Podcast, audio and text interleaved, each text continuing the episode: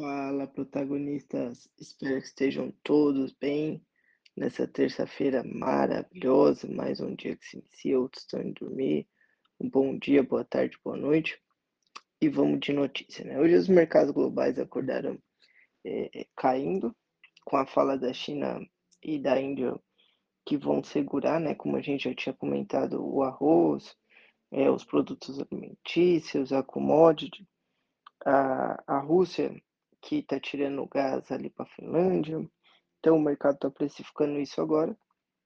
É, e também com a fala do JP Morgan, falando que só vai melhorar os mercados é, pela análise que ele fez, né, junto com outros grandes bancos, o Wells Fargo, grandes bancos é, dos Estados Unidos, e o Jerome Powell, né, que é o, é o presidente do Banco Central, que só vai parar de oscilar, né? Que nem a gente viu ontem uma grande alta em todos os mercados, hoje uma grande queda, quando estabilizar a taxa de juros mesmo, né? Que isso daí está previsto aí para os próximos trimestres, né?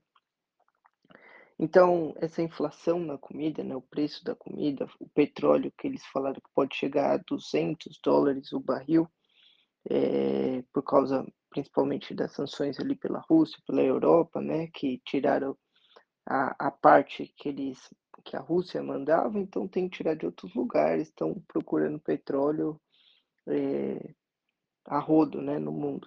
Aí também pode valorizar as empresas elétricas, né, é, mas também vários componentes dos carros elétricos é, são feitos em fábricas que usam petróleo, né, a, a Tesla até saiu da ESG, ESG, que é um que, é um índice das empresas de sustentabilidade, né, de que não tem mão escrava, que não tem um monte de coisa.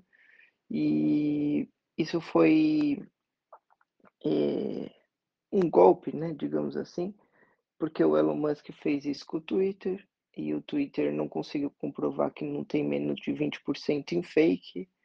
E, e o Twitter segue um certo lado nos Estados Unidos ou no mundo que, que, que várias vezes as pessoas foram influenciadas pelo Twitter e era fake, né?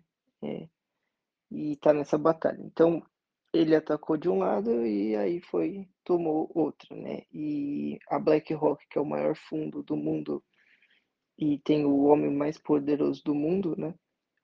À frente, gestor do, da BlackRock, tirou, é, junto com, com a SEC, que é o que é o, o, a, o órgão central de fiscalização das ações dos Estados Unidos, a Tesla da ESEG, que é um dos principais índices é, para todos os empreendedores. Mas pode ser que os carros elétricos comecem a ter uma evolução, pelo menos nessa parte automobilística, né? Como a NIO, a, a, a própria Tesla, né, uma saída para tentar reduzir o petróleo.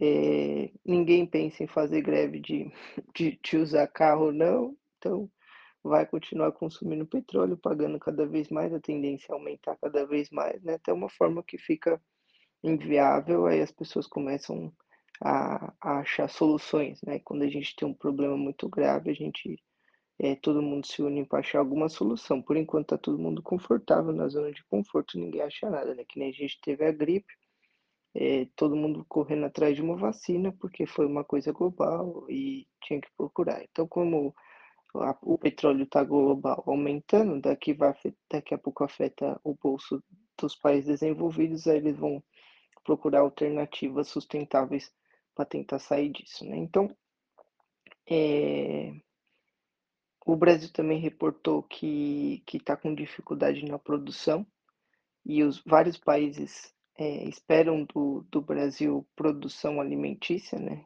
A gente tem um solo bom, uma terra boa, um clima bom, mas por falta também de, de produtos que eram comprados da Rússia, é, causam falta na, no agro brasileiro, que é a parte mais forte do Brasil, né? Digamos assim, o, o agro é pop, né? e, e isso na cadeia de produção, né? Como a gente vive no mundo globalizado, afeta todos os mercados.